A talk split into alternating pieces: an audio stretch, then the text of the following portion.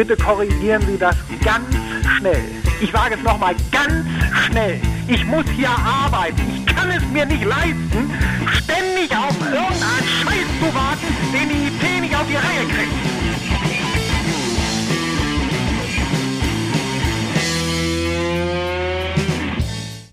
Hallo und herzlich willkommen zur Folge 41 vom Wartungsfenster vom 30. August 2023. Mit mir dabei, wie immer, die Claudia zum 41. Mal. Genau, es gibt keine Folge ohne dich, weil wir machen das immer zu zweit. Ja, ja. und ich bin der Patrick, Glück auf. Wolltest du mir gerade unterstellen, dass ich hier Folgen ohne dich aufnehme? Nein, überhaupt nicht. Na. Aber 41 oder 42? Ähm, Haben wir Folge 0? Wie haben wir, wir, hatten doch mal, wir hatten doch mal die, äh, die Folge 12, glaube ich, die äh, nie erschienen ist, ähm, damit wir genau. das äh, mit das der aufholen. Nullnummer, die eigentlich die 1 ist, es macht mich wahnsinnig, immer noch. Okay. Auch nach, äh, ja, immerhin schon anderthalb Jahren macht mich das immer noch fertig. Diese Zählweise. Ah. Ich glaube, es, es ist die 41. Folge. Ja, es ist die 41. Mhm. Es ist die 41. Es wäre die 42. wenn wir eine Folge 12 gehabt hätten, aber wir mhm. haben uns dafür entschieden, die 12 nicht zu machen, damit wir, und ne, beim Podigy Feed ist es ja ähnlich. Beim Podigy Feed ist die Folge 0 die 1. Mhm. Und damit im Podigy Feed die Folgennummerierung zur tatsächlichen passt, mussten wir halt eine ausfallen lassen. Das haben ja, andere hätten ja die 13 ausfallen lassen. Aber wir sind halt nicht so abergläubisch. Nee, überhaupt nicht, ne? überhaupt nicht. Aber das ist halt wieder einer von den Fällen, wo wir am Anfang wieder nicht nachgedacht haben, sondern wir haben, ne, wie, wie man ja, das in der IT immer so macht. Ne? Passiert und ständig. Wir fangen einfach mal an. Genau. Und das machen wir am Ende schön. Wir wissen, das durchschnittliche Provisorium hält so 43,5 Jahre, ne? Mhm. Ja, es sind genau diese zwei Sätze, die immer dazu führen, dass irgendwas in die Hose geht. Also wenn, mhm. wenn diese beiden, wenn mhm. einer von den beiden Sätzen fällt, weißt du schon, alles klar, Freunde. Das wird nie wieder angepackt. Genau. genau, das wird nie wieder angepackt. Das ist jetzt so. Von jetzt bis ans Ende aller Tage. Mhm.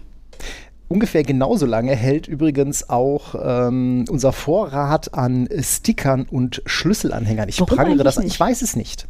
Ich weiß es nicht. Ich, ja, ich habe also, noch dran gedacht, ne, wir müssten mal wieder erinnern. genau, Leute. wir müssten mal wieder daran ne? erinnern, dass wir sowohl äh, Sticker gegen äh, Einsendung eines frankierten Rückumschlags äh, verschicken und wir verschicken jetzt ab sofort auch kleine Schlüsselanhänger aus Holz oder aus Alu.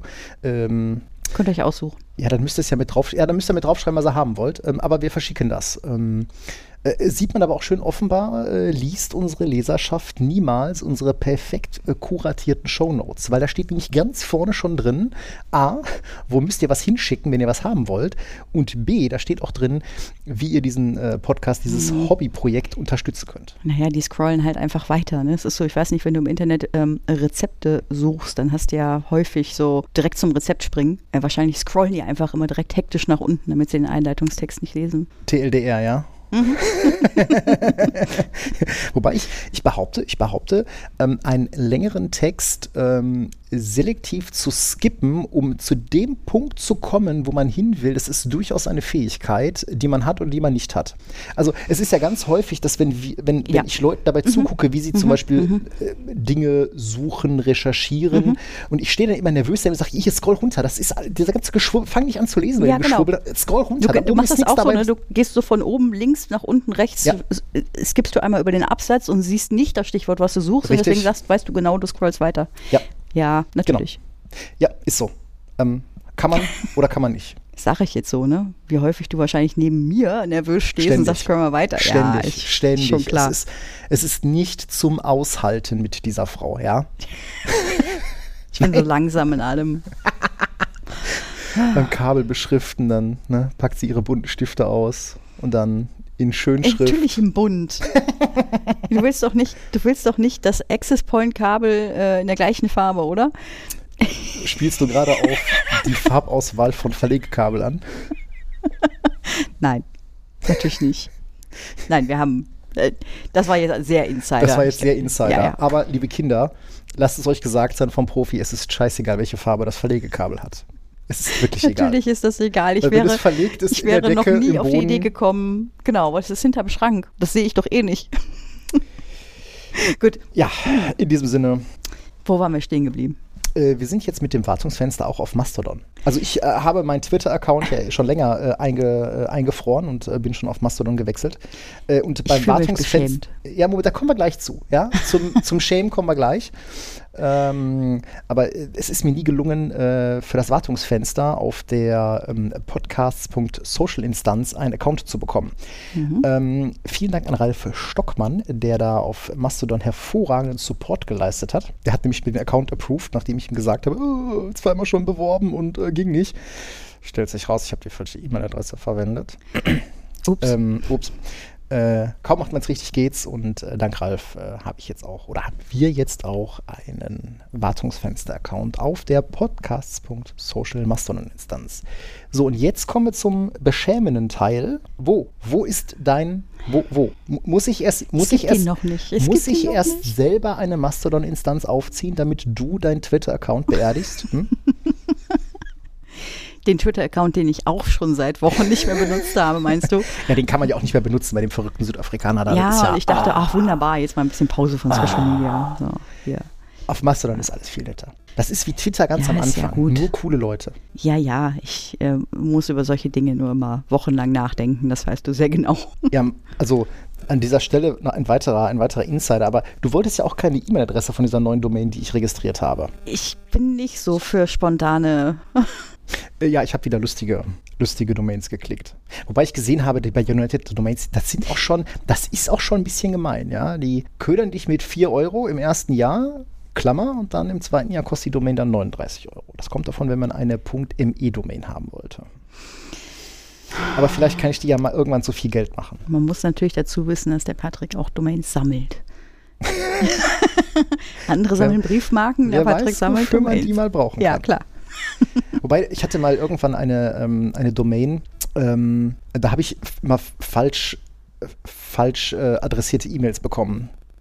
Ähm, ich sage jetzt nicht, um welche Domain es geht, aber ähm, ich habe immer dann äh, E-Mails bekommen, ähm, weil ein Unternehmen wohl eine ähnlich lautende äh, Domain verwendet hatte und manche Leute haben sich dann einfach vertippt. Ja, passt auf, wo ihr E-Mails hinschickt. Nicht an Patrick. Wieso? Ich leite die sogar weiter im Zweifelsfall. Wenn ihr nett seid. Hast du schon mal einen Schlüssel verloren? oh, Musstest du schon mal den ist aber eine nette, rufen? Das ist aber eine nette, ein netter Einsteiger zum Thema, zum großen Thema hier. Der, der, wir, müssen, wir müssen über den Elefanten im Raum reden, den Elefanten, den wir jetzt wahrscheinlich die letzten drei Wochen, zwei Wochen, drei Wochen, ne? Mhm. Äh, ignoriert haben. Ähm, zum Kontext, ähm, ihr werdet es wahrscheinlich alle mitbekommen haben, es gab ähm, ich glaube, Anfang Juli äh, gab es einen Moment, wo ähm, viele Datenschützer und äh, Cybersecurity-Leute so eine Erschütterung äh, in der Macht gespürt haben. und ähm, zumindest ein Teil der nicht ganz so äh, Microsoft ähm, zugeneigten äh, Datenschützer und Cybersecurity-Bubble äh, direkt einen feuchten Fleck in der Hose bekommen hat, denn Microsoft ist da wohl ein kleiner Lapsus äh, passiert. Wenn wir jetzt aber ehrlich sind, werden, wird nicht, nicht, nicht nur ein Hörer da draußen wahrscheinlich gerade sagen, wie jetzt, wovon redet ihr denn? Weil ja. Äh, ich weiß nicht, ob das an den richtigen Stellen hochgekocht ist. Oder also zumindest, wurde. zumindest auf Sachen wie, auf Plattformen wie Heise oder LinkedIn äh, mhm. äh, hat das sehr hochgekocht. Ähm, ich glaube, da musste die eine oder andere Frau mhm. eines Datenschützers abend allein ins Bett gehen, weil, äh, Schatz, ich komme später, ich muss Ach. hier noch wutschnaubend einen äh, Beitrag auf LinkedIn verfassen. Ja, witzigerweise bei Heise ist mir direkt ins Auge gefallen, dass es Artikel gibt, die sehr neutral formuliert waren oder einfach nur Fakten geschildert haben oder Dinge, die bekannt waren und andere Artikel, die sehr reißerisch waren. Äh, Clickbait nennt man das. Clickbait, genau. Was ist passiert? Ja. Am 16. Juni ähm, hat Microsoft Untersuchungen eingeleitet, nachdem äh, Microsoft von Kunden ähm, auf verdächtige Aktivitäten in deren Tenants aufmerksam äh, gemacht wurden. Konkret hat eine nicht näher betitelte Agency der Federal Civilian Executive Branch ähm, wohl herausgefunden, dass es merkwürdige Zugriffsevents ähm, auf E-Mails gab. Also ähm, in einem äh, Beitrag ähm, der ähm, Caesar.gov äh, ging es wohl um sogenannte Mail Items Accessed Events ähm, mit einer unbekannten Client-App-ID und App-ID. Das haben die dann wohl in ihren M365 Audit-Logs äh, gefunden und mhm. äh, haben wohl gesagt so, hm, was ist das denn? Jetzt war ja an äh, verschiedenen Stellen erwähnt, dass man diese Logs nur dann gesehen hat, wenn man Zusatzfeatures gebucht hatte bei Microsoft, richtig? Ja, korrekt. Mhm. Ähm, es, wenn ich mich richtig erinnere, ging es um das, äh, um das Premium Audit Logging, was man irgendwie, mhm. irgendwas, was irgendeinem E5 drin ist. Mhm musste man wohl haben, sonst hätte man das äh, tatsächlich gar nicht gesehen. Ähm, aufgefallen ist es wohl auch nur deswegen, weil äh, Client-App-ID und App-ID irgendwie nicht zueinander passten. Ähm, und da hat dann wohl jemand äh, äh, bei der FCEB gesagt, öh, das sieht komisch aus. So, jetzt, das fand ich auch ganz interessant. Ich konnte mir unter diesem Begriff äh, äh gar nichts vorstellen, was alles zu diesem äh, Federal Civilian Executive Branch gehört. Das sind ja zum Beispiel so Armed Forces Retirement äh, oder African Development Foundation oder aber auch, und das fand ich sehr lustig, Defense Nuclear Facility Safety Board. Moment, Moment, Moment. Die haben doch nichts mit M365 zu tun, oder? Ja, Kann doch gar nicht. Ja, ich hätte auch gedacht, ne? wenn, da, wenn da irgendwie so Defense und Nuclear Facilities drinsteht, dann werden die vielleicht in der DOD äh, M365-Welt leben. Nein, taten ja. sie offenbar nicht. Also es ging nicht um Übergriffe in Golf-Tenants. Äh, nee, tatsächlich mhm. waren wohl ähm, M365-Tenants betroffen und ähm, wohl auch ähm, äh, ja, Outlook.com-Accounts. Also Privatkunden-Accounts. Ja, ja. Ähm, und mhm. ähm, Microsoft hat dann ähm, äh, festgestellt, dass diese, diese Zugriffe, also nach allem, was wir heute wissen, ging es da lediglich um Zugriffe auf, auf E-Mails, auf äh, Postfächer. Ähm, Microsoft hat dann am, ähm, am 16. auch festgestellt, dass wohl die Authentifizierungstokens Mhm. Äh, die verwendet wurden, ähm, mit einem äh, Key signiert waren, äh, der zu dem Zeitpunkt gar nicht mehr im Einsatz war. Und spätestens da war klar, ups, da ist irgendwas äh, im Gange. Was es ja dann auch relativ einfach gemacht hat für Microsoft zu identifizieren, wo, wo das überall passiert ist. Ne? Genau, also sie haben dann mhm. irgendwie 25, ähm, 25 Accounts äh, identifiziert, also Tenants identifiziert, ähm, Postfächer identifiziert, mhm. auf die wohl zugegriffen wurde. Ähm, aber das eigentlich Kuriose war ja dann, und das ähm, ist dann auch tatsächlich so nach und nach dann, dann rausgekommen, dass da offenbar ein, ein Signing Key mhm. abhanden gekommen ist. Und zwar ein Signing Key für äh, Microsoft-Accounts. Ne, also wir haben ja. Für Azure AD Tokens. Ähm, ja, gut, wir haben ja die Privatkunden, mhm. äh, Microsoft-Accounts und wir haben mhm. halt ähm, Azure AD-Konten. Das sind ja mhm. unterschiedliche Welten, sag ich mal. Ja. Und, ähm, denkt war, man, ne? Äh, ja, genau, denkt man, genau. War ich bisher, mhm. oder nein, es ist aber tatsächlich so. Also dieser, diese Microsoft-Accounts, das ist wohl ein Tenant in dieser großen mhm. Azure-Welt, aber es ist mhm. ein Tenant.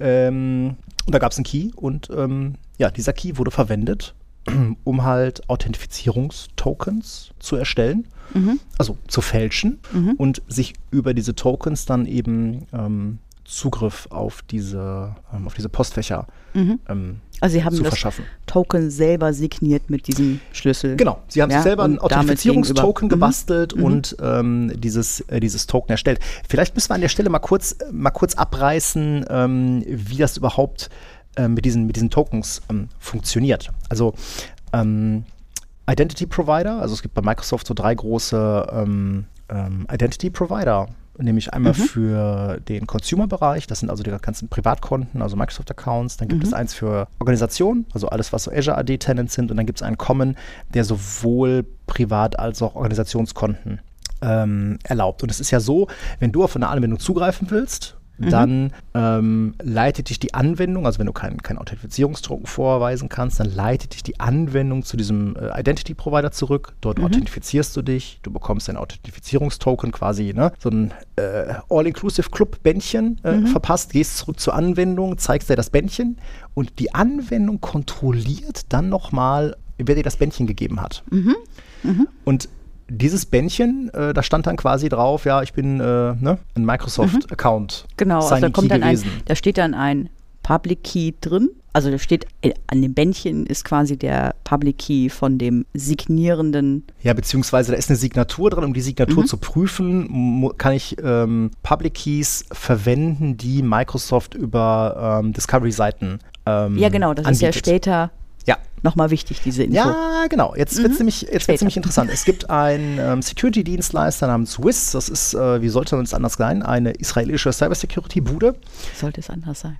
Ja, ey, vertu dich da nicht mal. Also Ja, ja. die Israelis haben da durchaus einen nennenswerten Track Record, ähm, was so Cybersecurity angeht. Und lustigerweise ist es auch mal wieder, ähm, sind das, also sind die Gründer wohl auch in dieser IDF Unit 8200 gewesen, also IDF, ne, äh, Israeli Defense Forces.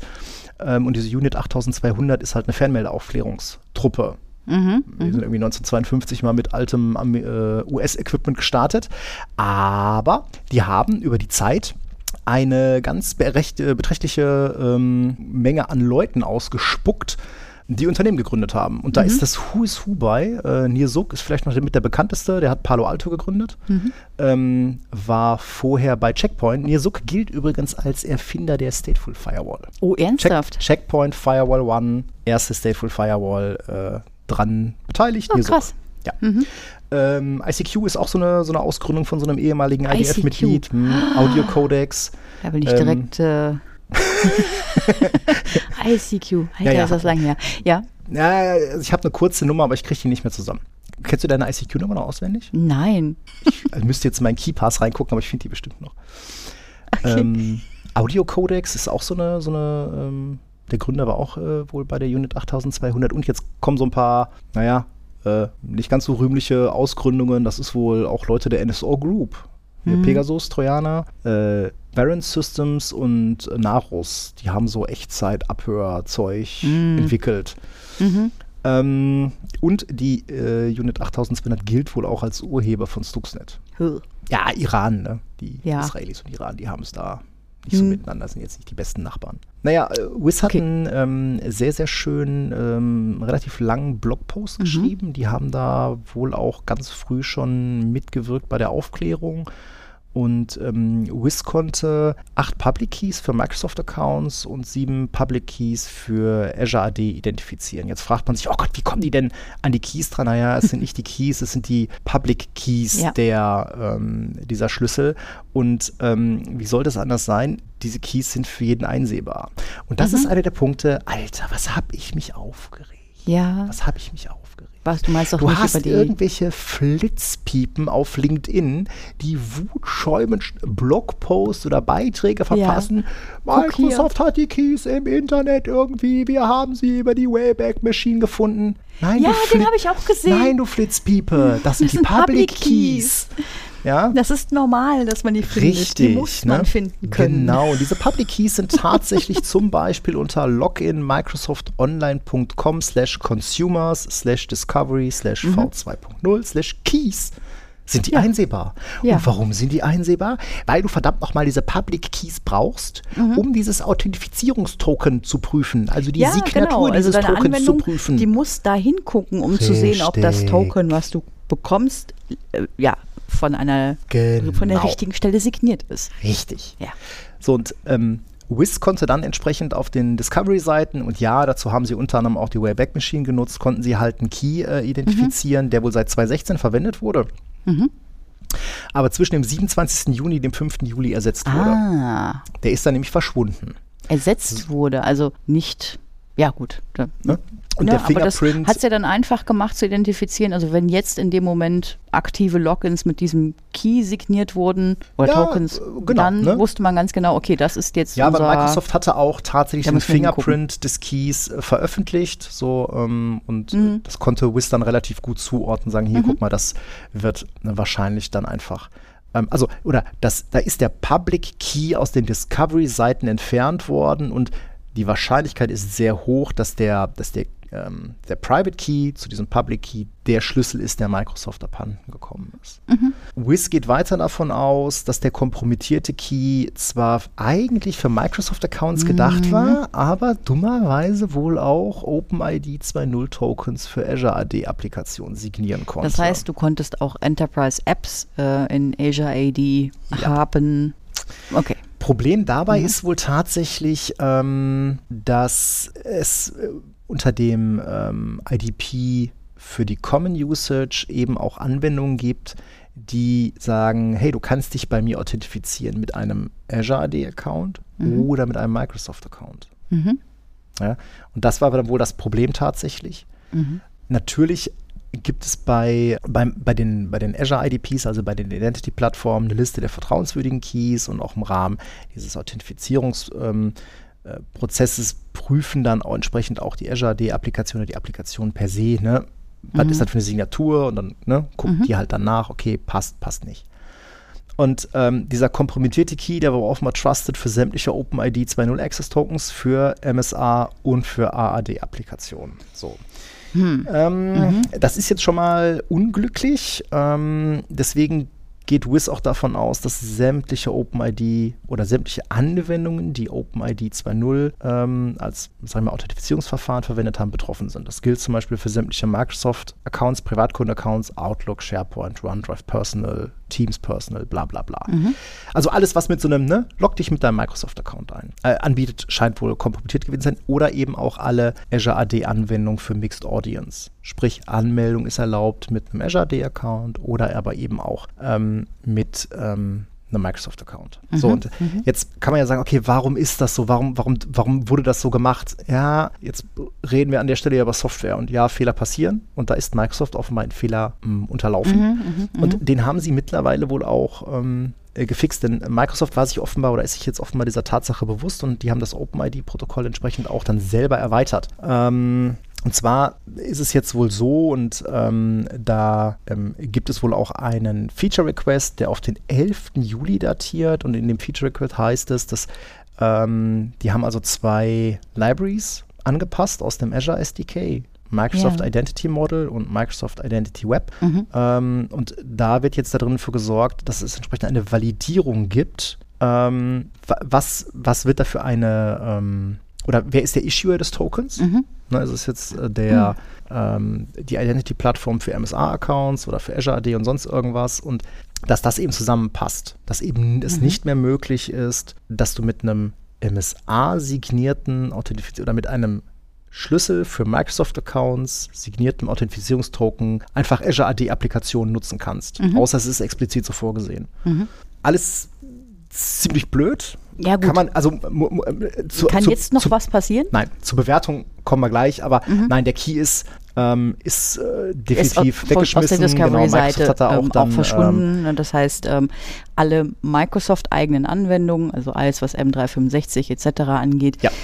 Die haben das natürlich direkt im Griff. Ja, Genau. die sagen, okay, meine Anwendung vertraut, die, ne, die zieht sich jetzt mal die ganzen Keys neu in den Cache, also aus der Discovery. Ja, wenn sie nicht, genau, wenn sie nicht nachgucken, Mhm. dann, also es gibt ja durchaus Anwendungen, die dann irgendwie diese ganzen Keys lokal gespeichert haben, Mhm. ne, weil Internet äh, geht nicht hin und her, keine Ahnung.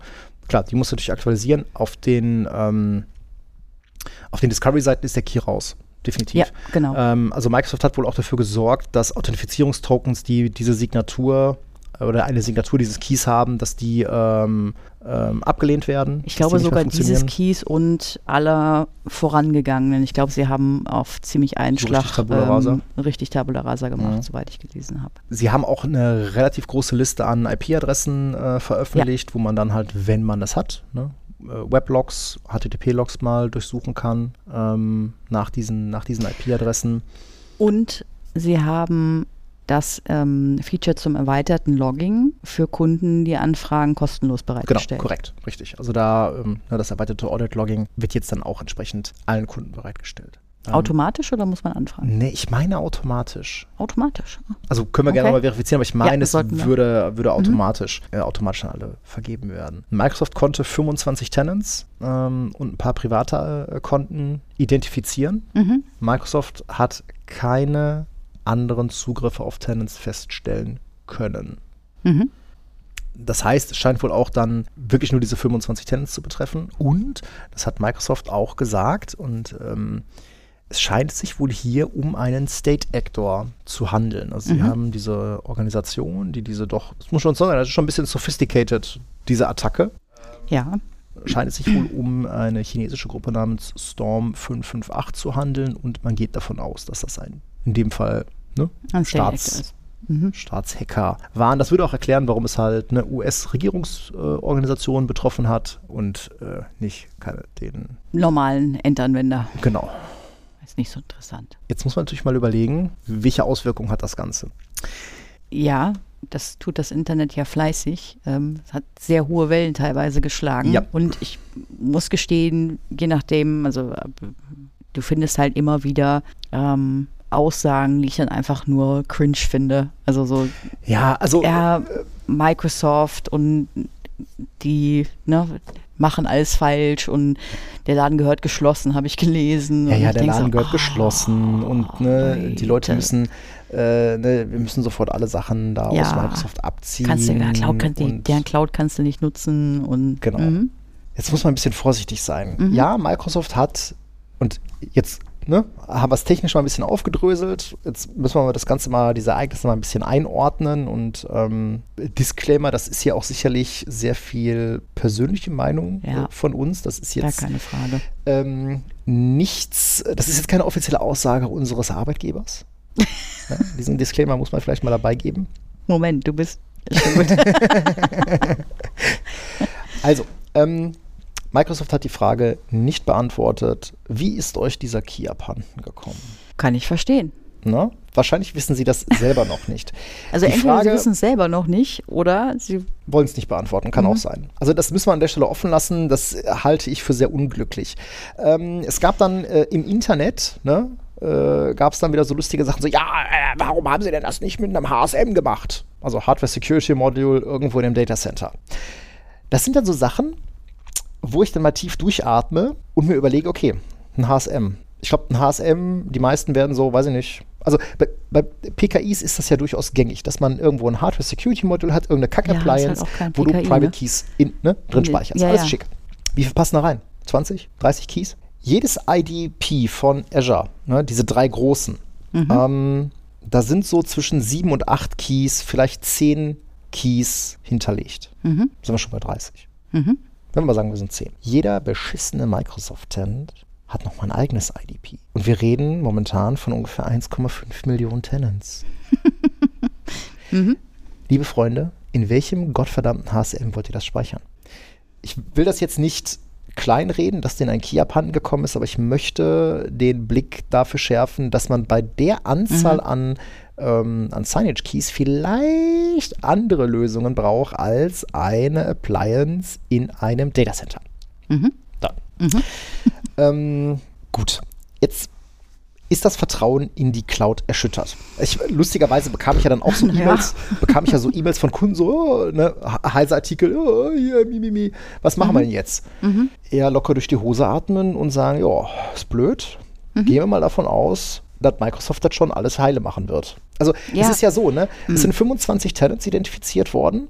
Ähm, und informiert. informiert worden und man kann ja anhand der, der Aufarbeitungen von Microsoft, wir verlinken gerne diese drei, drei Blogposts oder auch das Blogpost von Wiz, verlinken wir auch gerne in den Show Notes. Ähm, da kann ja jeder mal selber auf die Suche gehen in seinem Tenant. Aber die Wahrheit wird wahrscheinlich sein, ihr werdet nichts finden. Und zwar nicht, weil ihr die Logs genau. nicht habt, sondern einfach, weil nichts war. Ja, sehr wahrscheinlich. Sehr wahrscheinlich. Ne? Also, wie, ne, wie, man, wie man im Sicherheitsbereich immer so schön sagt, mit an Sicherheit grenzender Wahrscheinlichkeit. naja, aber was ich sehr sicher weiß, ist, dass Microsoft in sämtlichen Verträgen, die du ja mit Microsoft eingehst, wenn Ja. du ein Produkt von ihnen erwirbst, sehr, sehr transparent sagen, wenn sowas passiert, dann informieren wir den Kunden. Mhm. Ja, das haben sie auch hier in ihrem eigenen Artikel. Ne? Ähm, ja, as with any observed nation state actor activity, bla bla bla, äh, Microsoft has directly notified targeted or compromised customers. Ja. So, und jetzt ist ja der Ansatz so, ja, aber man vertraut denen ja nicht. Das ist ja direkt schon die Unterstellung, dass sie dort lügen. Mhm. Genau. Und da gehe ich nicht mit. Nee, da würde ich auch nicht mitgehen, weil ähm, dafür haben sie auch schlicht und ergreifend zu viel zu verlieren. Ähm, ich meine, vielleicht kriegen wir nochmal irgendwann eine Antwort oder ich meine, die Wahrscheinlichkeit ist ja groß, dass Microsoft nie rauskriegen wird, wie dieser Microsoft-Account Signage Key abhanden gekommen ist. Ja, Ja. jein. Also sie haben mir Also schon es ja gesagt, auch, okay, es gab zumal ja es ja auch ein, ein Key war, von dem sie sehr genau wussten, der wird schon lange nicht mehr verwendet. Ja, die Signatur Ja. war noch in den Discovery-Seiten drin, aber der Key wurde nicht mehr verwendet.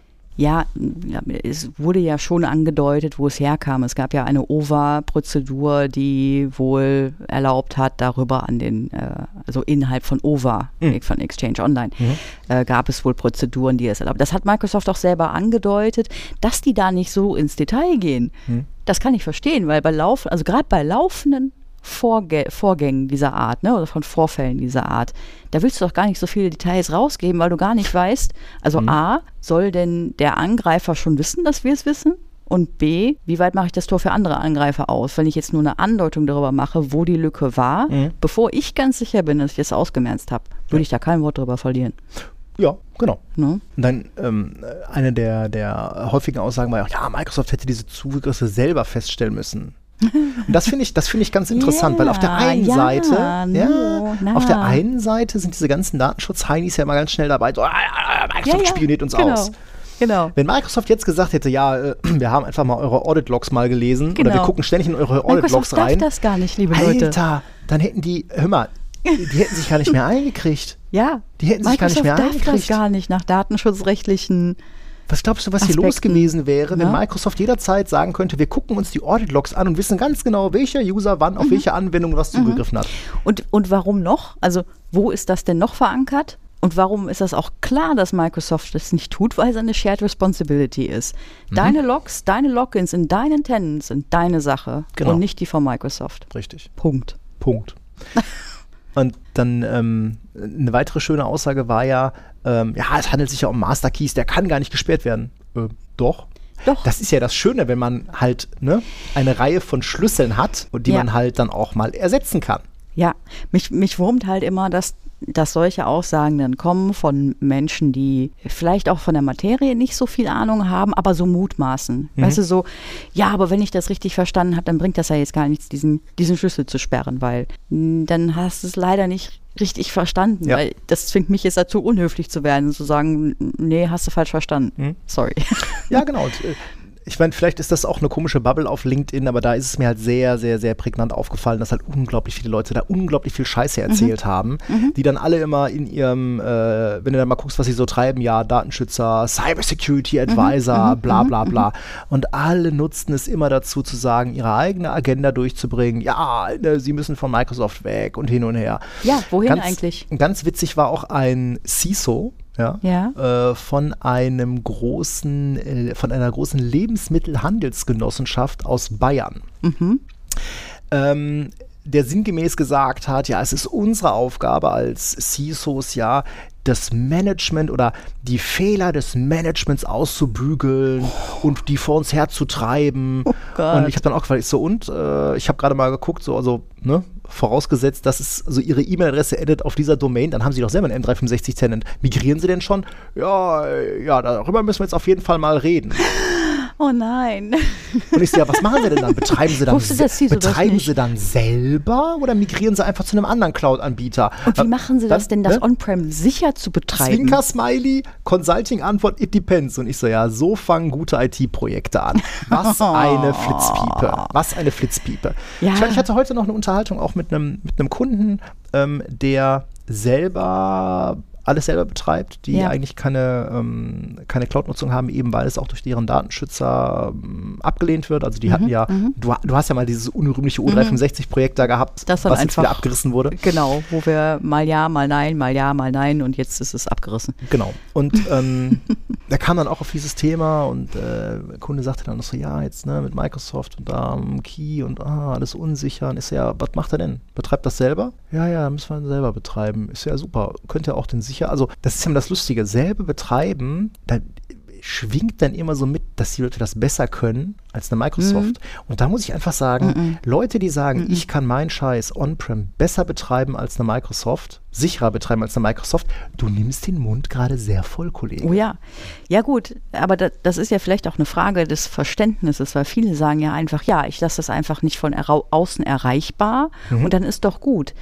Und die denken dann wieder nicht an den Client, der irgendwo drauf geklickt hat und sich was eingefangen hat, Ja, der aber genau. von intern aus dem LAN ja, genauso an den Exchange drankommt, wie die Ja. Angreifer von außen. Ja, genau. Es ist ja eben Unternehmen. nicht Ja. immer so und es ist auch eigentlich ich glaube, es ist wahrscheinlich auch der Regelfall, dass die Angriffe eben nicht ne, so von außen rein, sondern so von, ne? Ja, ja. Ne? Das ist inzwischen der Regelfall. Ja, von innen nach außen gehen. Mhm. Also, äh, da Also- ist so viel, so viel. Ja, und nenn die mit Alternative. dabei. Es ist so viel Emotion mit dabei, weil alle halt immer schon historisch gesehen irgendwie einen Hass auf Microsoft haben. Ist so mein Eindruck. Schon seit Jahrzehnten. Ja, wobei ich Ja. das auch dann witzig finde, wenn du dann so Flitzpiepen hast, die dann sagen, ah, Microsoft unsicher, ja, was ist die Alternative? Ja, Ja, mir die Google. Alternative. Nimm mir die Alternative. Okay. Google. Ja, ähm, da interessanter Aspekt. Ich hatte jetzt auch auf Reddit war es, glaube ich, äh, jemanden gelesen, der sagt so, ja, hm, hm, hm, was ist denn die anständige Alternative? Und er sagt, ja, er selber arbeitet für ein kleines Unternehmen, äh, er ist für die IT zuständig, hat nicht viel Ahnung und so weiter und er hat es dann mal versucht mit OwnCloud. Und dann sagt er, es ist, einfach, es ist ganz einfach unnutzbar für Menschen, die keine Expertise haben in der Richtung. Also da fehlt dir quasi diese Support-Schicht. Bei Microsoft ist das alles einfach, einfach ne? Vielleicht manchmal trügerisch einfach, weil ja, auch an deinem Tenant musst du ein paar Einstellungen machen, damit das Ganze sicher wird. Aber davon ab, ähm, OwnCloud war jetzt dann so ein, so ein Beispiel halt, ne, wo ja viele auch gerade in Deutschland irgendwie draufgesprungen sind. Ne? Ähm, und das ist einfach nicht nutzbar, wenn du nicht eine jemanden oder ein Unternehmen dazwischen hast, das das für dich supportet. Ja. Ja, äh, und auch technisch einfach nicht so weit wie OneDrive, SharePoint, was auch immer. Ne? Nee, also Ähm, natürlich, kann man, natürlich kann man, kann man Nextcloud selber betreiben. Wenn du es nicht selber betreiben willst, aber dieses Produkt dann nutzen willst, ja, dann musst du es wieder von jemandem für dich betreiben Next- lassen. Ne- Nextcloud oder OwnCloud? Nextcloud. Ja, ich glaube, OwnCloud war das Ursprungsprodukt und der Fork ist Nextcloud oder, Oder so. Ja, so war das. irgendwas in der Richtung. Habe ich selber mal betrieben, habe ich irgendwann abgerissen, weil ganz ehrlich, Why? ist mir einfach zu viel Aufwand. Ja. Ist mir persönlich einfach Ja. zu viel Aufwand. Für was ja für die, ähm, für die äh, vier Leute äh, in meiner Familie, die dann alle noch ein, noch ein OneDrive haben, ja, scheiß drauf. Einmal im Jahr äh, 69 Euro, Mhm, M365 Familie, Feierabend. Ja, ist mir egal. Mhm. Da, also dafür setze ich mich nicht in meiner Freizeit nicht hin und äh, betreibe Ja. dann da lustig eine, eine Nextcloud-Instanz. Mhm. Ähm, natürlich kann ich hingehen und jemanden dafür bezahlen, dass er mir diese Nextcloud-Instanz bezahlt. Du kannst ja, ich weiß gar nicht, ob das Ionos ist oder äh, du kannst auf jeden Fall auch Hosted Nextcloud, kannst dir kaufen. Aber dann hast du doch das gleiche Problem. Ja. Nur dann ist es eben nicht eine Microsoft, sondern es ist irgendeine, irgendeine kleine ISP-Butze irgendwo, die das für dich betreibt. Ja, und du weißt doch auch am Ende nicht, äh, patcht derjenige das, wenn Sicherheitslücken kommen und so weiter. Genau. Ne? Wird, das, wird das sofort aktualisiert? Bei Microsoft müsstest du eigentlich davon ausgehen Genau. können. Ne? Also ne, entweder ich betreibe es selber, dann bin ich selber dafür verantwortlich. Und ganz ehrlich, den Scheiß nimmt mir genauso jemand hops, wie wenn es jemand für mich betreibt. Und ja, Cloud ist einfach nur andere Leute Computer. Ja. Das ist so. Ja. Ähm, es wird aber auch keiner, ich meine, wir, wir leben ja in Deutschland, ja, Autofahrernation. Ja, da sind wir ja auch mal schön bei, äh, bei Autos. Ganz ehrlich, wie oft werden denn scheiß Autos zurückgerufen? Ja. Also ich habe noch, also ich habe Ja. auf LinkedIn, ich habe auf LinkedIn noch keinen erlebt, der sagte, oh mein Gott, Wasserpumpenrückruf bei BMW, ah, BMW verstaatlichen, Kann man nicht mehr kaufen, Laden muss man zumachen den Laden. machen. Ja, habe ich nicht erlebt. Nein, das wird ich einfach weiß auch nicht, warum das so, so hoch gekocht wird Ja, immer oder überall. ich meine, jetzt haben wir eine aber- Wasserpumpe, aber Airbag-Fehlfunktion, keine Ahnung. Ja, fahren Sie bitte Ihren Mercedes in die Werkstatt. Also Ja, und das wird viele- auf LinkedIn und nicht wie viele hochgekocht. Riesen-Hacks, also wirklich nachgewiesene Datenbreaches gab es denn bei Unternehmen und bei welchen, von welchen Unternehmen hat man sich denn am Ende abgewendet? Ja, von keinem. Also die Leute fahren immer noch Uber, die Leute haben alle einen Playstation-Account. So, wo ist der Effekt? Mhm. Ne? Und alle sagen so, ah, schlimm, schlimm, schlimm, aber bei Microsoft ist es ganz besonders schlimm. Ja. Und da muss man vielleicht auch einfach mal den, den Schritt zurückgehen, die ganze Sache sachlich Mhm. sehen. Ja, das ist scheiße. Ja, das sollte nicht vorkommen. Das Mhm. darf nicht, es darf nicht vorkommen, es sollte nicht vorkommen. Aber jetzt lass Aber mal. ganz ehrlich, ja, es ist scheiß. Software. Genau. Ja, So, und wenn Ja. du meinst, dass Microsoft für dich dann da nicht mehr der richtige Partner ist, dann musst du dich halt nach einer Alternative umsehen. Mhm. Aber dann nimm den Mund nicht so voll und behaupte, dass du es besser kannst als Microsoft. mhm. das glaube ich nicht. Ja? Das glaube ich wirklich Ähm, nicht. Ich meine, das ist, also schön ist ja dann auch so, ne, dann, äh, nee, Teams dürfen wir nicht nutzen, was macht er dann? WebEx. Ach ja, super. Oder Zoom. Zoom. ja, nee, wir betreiben eine eigene Jitsi-Instanz. Hm, okay, gibt's das Grafik bei der Video, bei dem Videocall, gibt's das auch in schön oder? Ja, Fürchterlich. Nein, ähm, muss man jetzt halt sicherlich weiter beobachten. Ähm, wir verlinken mal die ganzen, ganzen Blog äh, Blogbeiträge auch von Microsoft und so weiter. Mhm. Ähm, ich bin fein mit der Aufarbeitung durch Microsoft. Ähm, für mich reicht das, Ja. weil es ist am Ende Software, die ist von Menschen geschrieben, Menschen machen Fehler. Ja, Mhm. hätte so nicht passieren dürfen, aber ist so. Ja. Mhm. Soll ich mal was Schönes erzählen? Wolltest du einmal was von Profis erzählen? ja, doch, ich, ähm, Du hast da, du hast da ein sehr schönes, äh, ich habe, äh, ich, ist eine schöne also ich glaube, ich, ich glaube, ähm, häufig machen wir ja Sachen kaputt. nein. Nein. Nein.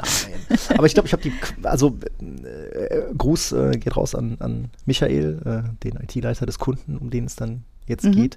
Äh, Ich glaube, wir haben die, wir haben die perfekte Netzwerkumstellung gehabt. Also das lief, das lief so Sahne, da muss man einfach mal von erzählen. Und ähm, äh, ging darum, äh, Kunde bekam neue ähm, Aruba ähm, 6300M als Top of Rack ähm, für sein IT-Safe. Sehr geil übrigens. Der hat von einer äh, Data Center Group ähm, quasi so eine, äh, ich will nicht sagen Raum-in-Raum-Lösung, aber es sind so zwei riesige Schränke, Ja. ja, ähm, mit Klimatisierung drin, mit äh, Branderkennung drin, mit Löschanlage Mhm. drin, von außen irgendwie dick, ich glaube, weiß nicht, F90, F120, also kannst du irgendwie ins Feuer stellen und passiert nichts.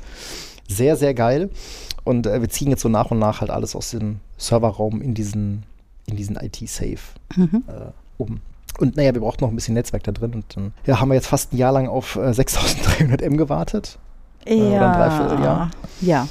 Und ähm, ja, die haben wir jetzt in Betrieb genommen. Das war ja noch alles easy peasy. Wobei ich natürlich mal wieder drauf reingefallen bin. Ich habe natürlich mit 6300F gerechnet und hatte 6300M. Ich habe mich also auf einen VSX-Stack eingerichtet. Und ich hatte habe mich von dir verwirren VSF. lassen.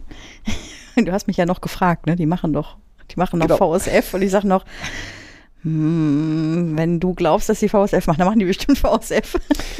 Äh, ja, vielleicht da zum, zum Unterschied. Also VSF, VSX sind zwei Stacking-Technologien äh, bei Aruba. Äh, VSF bildet doch den, den klassischen, du hast mehrere Switches, aber eine Eine Control Plane. Managementadresse. Ja. Mhm, genau. äh, während VSX halt klassisches Multichassis, Lag und so ein bisschen Synchronisierung von Config ist. Mhm. Ähm, naja, haben wir 6300M, haben wir lustig VSF-Stack gebaut und dann sollte auch ein WatchGuard-Cluster umziehen. So, dann, Mhm. äh, der Kunde ist da sehr weit. Ne? Wir haben jetzt auch alle Clients, also wir haben das ganze, das ganze Netz ist wunderbar segmentiert. Mhm. Alles läuft über die Firewall, über das Firewall-Cluster. Ähm, deswegen äh, haben die jetzt auch 10G-Interfaces spendiert bekommen. Ah, okay. Äh, die Firewall ist dann, sollte dann natürlich auch in den IT-Safe umziehen, dann ne, von Gigabit dann auch auf 10G. Mhm. Und weil das ja alles so ein bisschen mit Umbauen und mit Umbauen und Verkabeln ist, haben wir mal für diese Umstellung mal zwei Stunden angesetzt. Ne? Ja, Nach musst ja auch die. Firewalls äh, ausmachen, um die Module einzubauen Umbauen, und so. Genau. Mhm. Und wir haben uns dann äh, den, ähm, die Zeit vor diesem Change an dem Tag, haben uns mal genommen, um das mal ordentlich äh, vorzubereiten. Also ne, Switches, also den Stack schon mal eingebaut, schon mal an den Core-Switch angebunden. Das ging ja alles im laufenden Betrieb, war entspannt. Ähm, und dann ähm, habe ich da rumgerätselt, wie kriege ich denn dieses Firewall-Cluster so möglichst mit wenig Downtime umgezogen? Weil, ich meine, du musst das Ding umschrauben. Also diese Zeit hast du auf jeden Fall. Aber was kann ich denn tun, um den Rest, also auch das ganze Umkabeln und du musst ja dann die 10G-Interfaces als Leck konfigurieren und hin und her. Und Ja, das ist ja auch so ein Ding, diese 10G-Interfaces, die kannst du ja auch nicht vorbereiten, weil solange die Module nicht eingebaut sind, sind die schlicht nicht da auf Genau. den WatchGuards. So, das heißt, ne, WatchGuard ausmachen, äh, Module einbauen, konfigurieren, machen, tun, das dauert. So.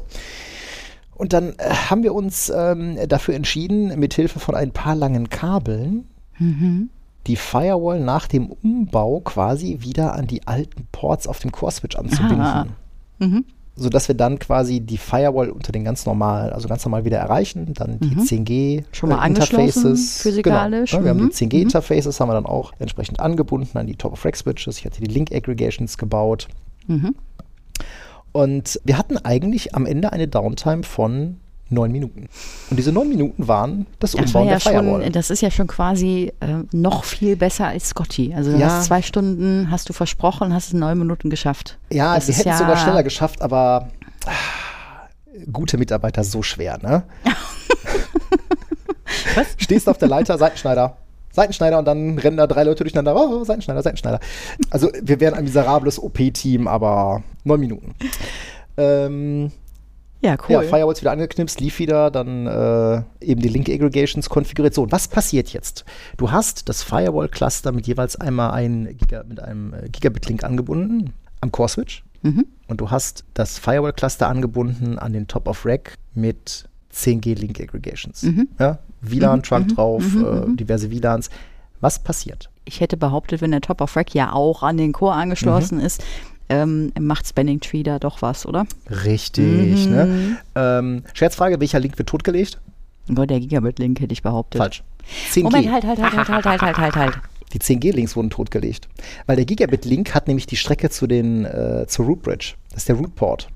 Während die 10G-Interfaces Ja. am Top of Rack sind und dann nochmal einen Schritt weiter gehen Ja, müssen. Moment, aber wer hat die Links zugemacht? Der Top of Rack hat die der Top zugemacht. of Rack hat die zugemacht. Der Top of Rack hat die zugemacht, Genau. weil die Firewall nimmt ja nicht an Spanning Tree teil. Genau, ne? Ähm, ja, Blocking und äh, Alternate Mhm. äh, dann halt. Ähm, und gut, ich war clever genug, den Link-Monitor von dem Gigabit-Interface dann äh, runterzunehmen, sodass ich dann einfach das Gigabit-Interface abziehen konnte und Spanning Tree hat magisch den Rest gemacht und wir liefen auf 10G.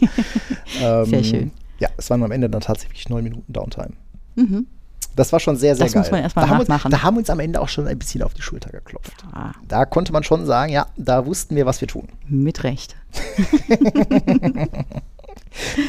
ja, meine Firewall-Umstellung da äh, hat ein bisschen länger gedauert. Im Äh, gleichen Kunden. Aber man muss jetzt auch dazu Ja, sagen, der Fairness ja- halber, es war genau. ja von XG auf WatchGuard und ich meine von XG. Genau, von Sophos auf WatchGuard. alles, was mit von Sophos XG, alles, was damit zu tun hat, das dauert sowieso länger als Ja, gut, man. du musst ja wirklich Policies nachbasteln. ja. Und von der Sophos XG halt. Ja, wobei, wir haben was Hässlicheres als Sophos gefunden, aber da kommen wir gleich beim Aufreger dazu. das war ein Kunststück. Aber ja, Ja. auch Sophos XG hat uns schon viel Nicht-Freude gemacht. Genau. Und weil das ja immer so schön ist, wir hatten ganz zu Beginn mit dem chinesischen Schlüsseldienst, hatten wir erst so einen kleinen Downer, dann hatten wir, ähm, ja, wobei eigentlich hatten wir jetzt ja mit der, mit der perf quasi perfekten Netzwerkmischung schon wieder so ein bisschen ne, so ab. Ja, du Und meinst, eigentlich kommt ja jetzt wieder was ganz Cooles. meinst du, wir haben eine falsche Spannungskurve? Ja, ja, Ja. wir müssten jetzt eigentlich den Aufreger der Woche vorziehen und dann Ah, dazu kommen, verdammt. dass Microsoft Open Book bei Prüfungen macht. Naja, gut, der Aufreger der Woche ist immer am Ende. Also insofern müssen wir jetzt über Open Book sprechen. Wie stehst du denn dazu? Also Microsoft macht bei Prüfungen jetzt Open, Open Book, Book. genau, Lässt Open Book zu. Genau, es ist geplant, dass äh, bei den Role-Based Certifications, also die ganzen Azure, äh, DevOps, Associates, Genau. Administrators. dass man da Bla. während der Prüfung auf äh, learning oder learn.microsoft.com zugreifen darf. Hm, auf Teile davon. Auf Teile davon. Auf Teile davon.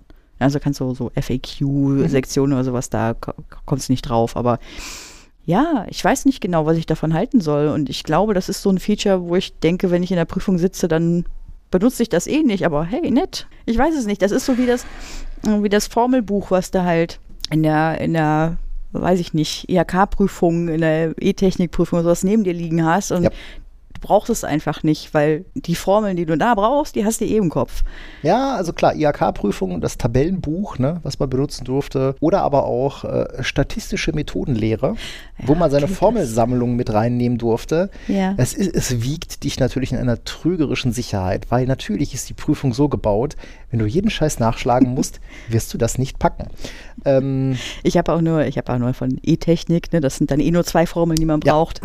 Ne? ähm, ja, aber am Ende des Tages, ich finde, das ist ein, ist ein cooler Move, bringt dir aber, wenn du keine Ahnung hast, tatsächlich gar nichts. Glaub glaube, ich auch. das bringt dir was, wenn du ein Detail suchst. Also ich erinnere mich an mal, die, ne, die, wir hatten uns vorhin Ja, darüber unterhalten, das ne, das war der ja, AC305. Äh, wenn du dann irgendein abgefucktes Feature haben wolltest, äh, Managed SQL-Instanzen, wenn du ganz genau weißt, ne, wonach genau, du in welchen. Paketen oder was musste hier bei den Anforderungen, was ist die sinnvollere Variante oder welches Feature hast du nur bei der und der äh, VM dabei, welche ah, das ist das sind alles Dinge, Mhm. die du eh nicht auswendig lernen willst. Genau, wenn man Also die da nachschlagen kann, Mhm. dann ist das, glaube ich, Das wäre ganz nett. glaube ich, ja. cool. Ja. Ja.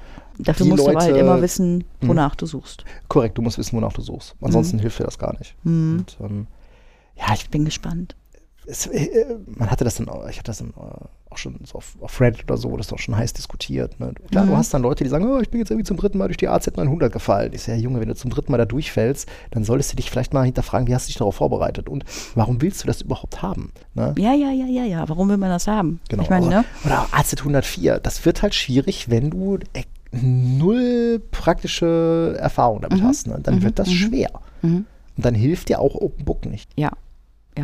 Oder du weißt halt, keine Ahnung, du bringst halt eine gewisse Erfahrung mit und manche, wenn, wenn wir ehrlich sind, ne, wenn wir heute in so eine Microsoft-Prüfung reingehen, wie viele Fragen davon kennen, können wir deshalb beantworten, weil wir links und rechts schon genug gesehen haben und dann noch wissen, wie man Ausschlussverfahren anständig macht. Genau. Müssen wir ganz ne, ehrlich also sein. Ganz krass fand ich das bei der äh, MS203. Das war ja hier Exchange Online. Ne? Ja, äh, Ja. ja, Exchange, ja.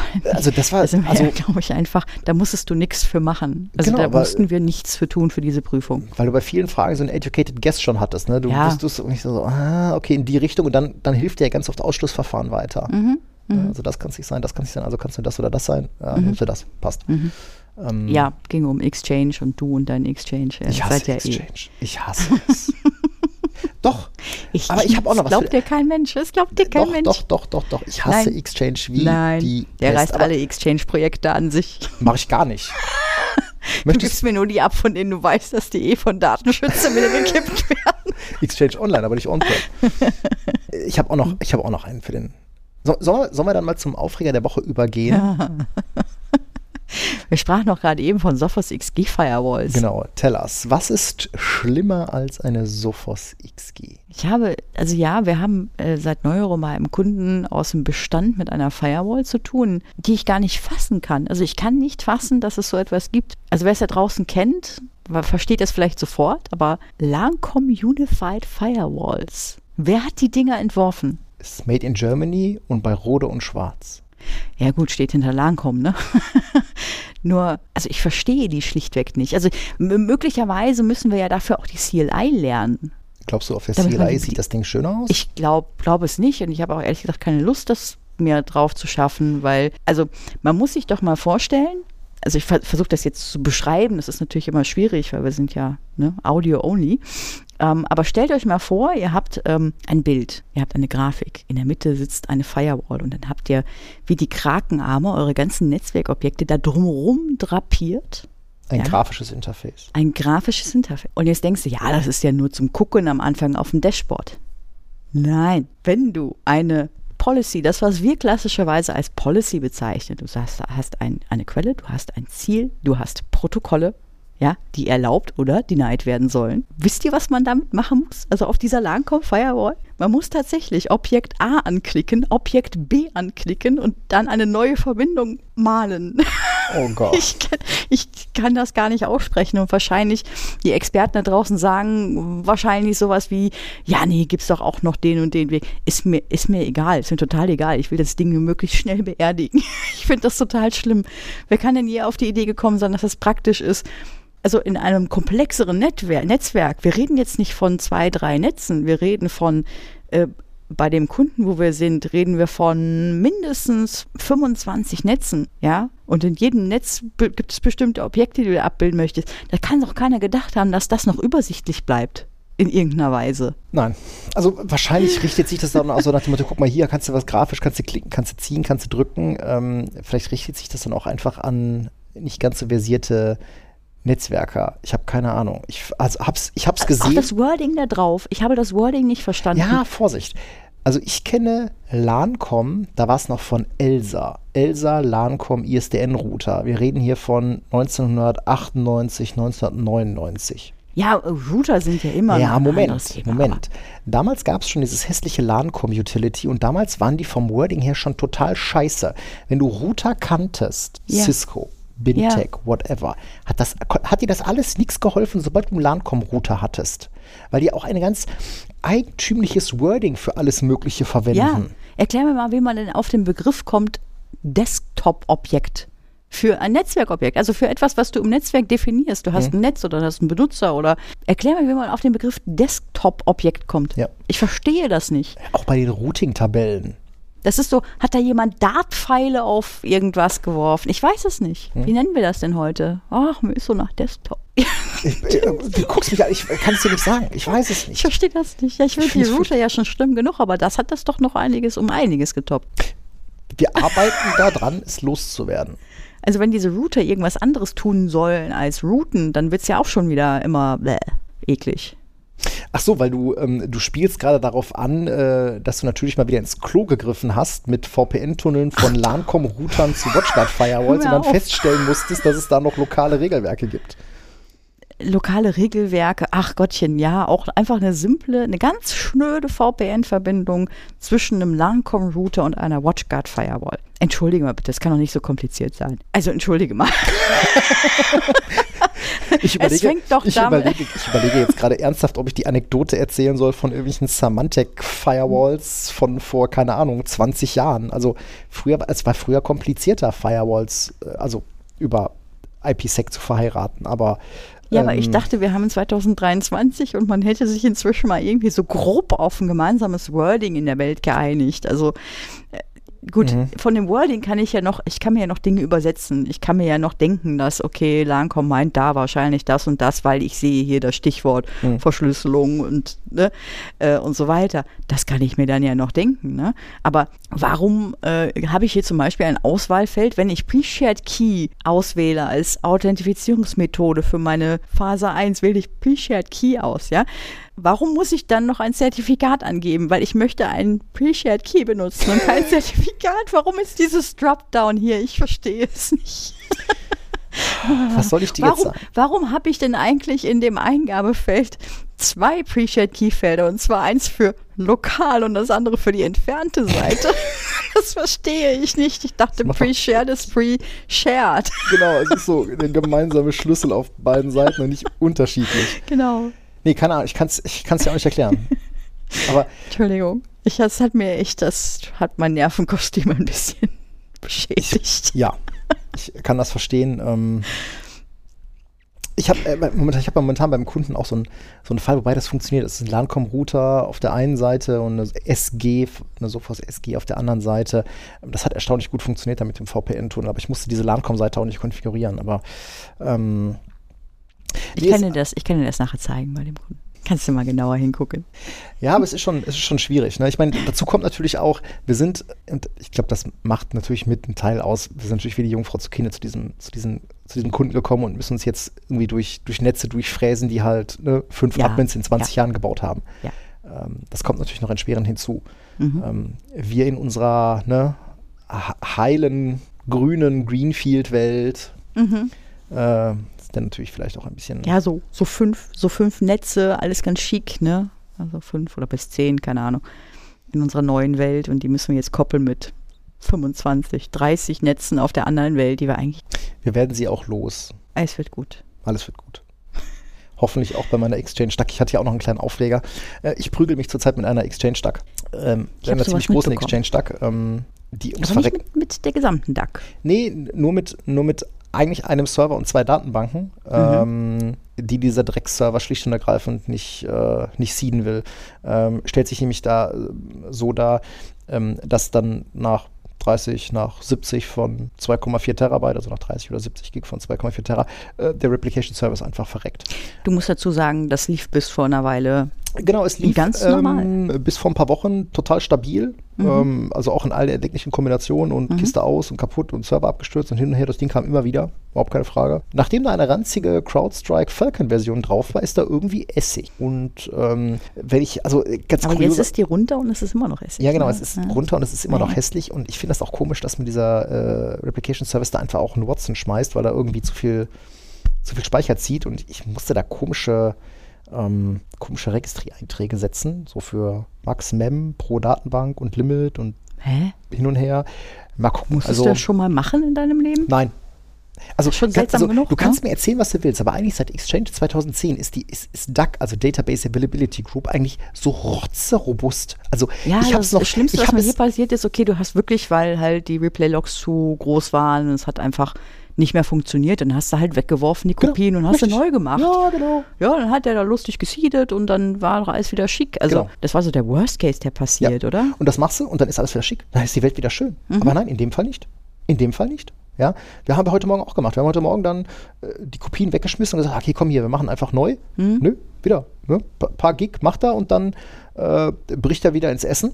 Und wir können den Finger noch nicht so ganz drauflegen. Wir werden morgen noch einen verzweifelten Versuch starten, weil danach fängt das an wirklich dann hässlich zu werden. Weil wahrscheinlich werden wir dann irgendwann dann doch Downtime brauchen und die beiden Datenbanken, die wir da überhaupt nicht äh, gesiedet bekommen, Genau das, was man versucht zu vermeiden. ja, also es gibt die Möglichkeit, ähm, Datenbanken auch offline zu seeden. Und offline seeden heißt, du nimmst die aktive gemountete Datenbank, Mhm. machst die Umlaufprotokollierung aus, die du in der DAC typischerweise anhast, dismountest die Datenbank, kopierst Mhm. EDB und Logs auf den anderen Server, mountest die Datenbank wieder und äh, ja, hoffst dann, dass die Datenbank dann wieder hochkommt. Ja, und nicht nach irgendwie drei Stunden wieder äh, das Ganze auf die Nase fliegt. Ja, es ne? dauert ja nicht mal drei Stunden. Also wie gesagt, so zwischen 30 und 70 Gig, also typischerweise nach 10 bis 30 Minuten hat das Ding dann immer ins Essen gebrochen. Ähm, die Server sind im gleichen Netz, ja, da ist auch keine Firewall zwischen, äh, die laufen im gleichen? Datacenter. Ja, also ich kenne ähnliches Verhalten, das habe ich vor Jahren mal erlebt, wenn dein Backend irgendwie am Sack ist. Hm. Also wenn du irgendwie ein Storage hast, was extrem hohe Latenzen hat, extrem hohe Last hat, wenn der Replication Service dann wirklich über Minuten kein Commit für die Datenbank hinbekommt, dass er sich wegschmeißt. Mhm. Ähm, der schmeißt sich dann aber auch, und das ist auch dokumentiert in einer Form weg, dass er halt äh, erst diesen Dienst wegschmeißt Mhm. und dann einen Bluescreen schmeißt. Ach, Ja, dann kommt der Server wieder hoch und versucht es erneut. Ähm, das ha haben wir jetzt in der Form da gehabt. noch nicht gehabt. hm. Also mal gucken. Aber ja, Exchange und mich verbindet da eine, eine innige Hassliebe. Ich äh, komme nicht, nicht umher, das immer wieder in diesem Podcast zu betonen. Also wenn ihr Leute für Exchange-Projekte braucht, ruft mich nicht an. ja, mich auch nicht, weil im Zweifelsfall krallt der Patrick sich das. muss sich dann wieder Ich beschweren, dass er alle. Exchange-Projekte machen muss. Nein, ich will nicht mehr. Ich will nicht mehr. Ich glaub dir nicht. Meinst du, das ist so eine Selbstkasteiung? Ich, hab, ich weiß es nicht. Ja, das weiß ich auch nicht. Das musst du dich vielleicht mal, Mal mal fragen. fragen. Aber nicht heute. Aber nicht heute. Heute ist genug. Heute ist genug. In diesem Sinne würde ich sagen, ähm, bleibt weiterhin Microsoft treu. Ja, die machen ganz ordentliche Sachen. W- Fehler wenn, ihr, passieren. wenn ihr wollt. Also ist ja jedermanns eigene. Aber ich, Genau. ja, wir sehen das halt Entspannt. so, wie wir beschrieben haben, ausführlich. In diesem Sinne, bleibt Macht uns es treu. gut. Habt Dankeschön. Spaß. Schickt uns, äh, ne, guckt in die Shownotes rein und wenn ihr Sticker haben wollt, dann Mhm. wisst ihr, was zu tun ist. Mhm. In diesem Sinne, Macht's gut. bis bald. Bis bald. Tschüss. Tschüss.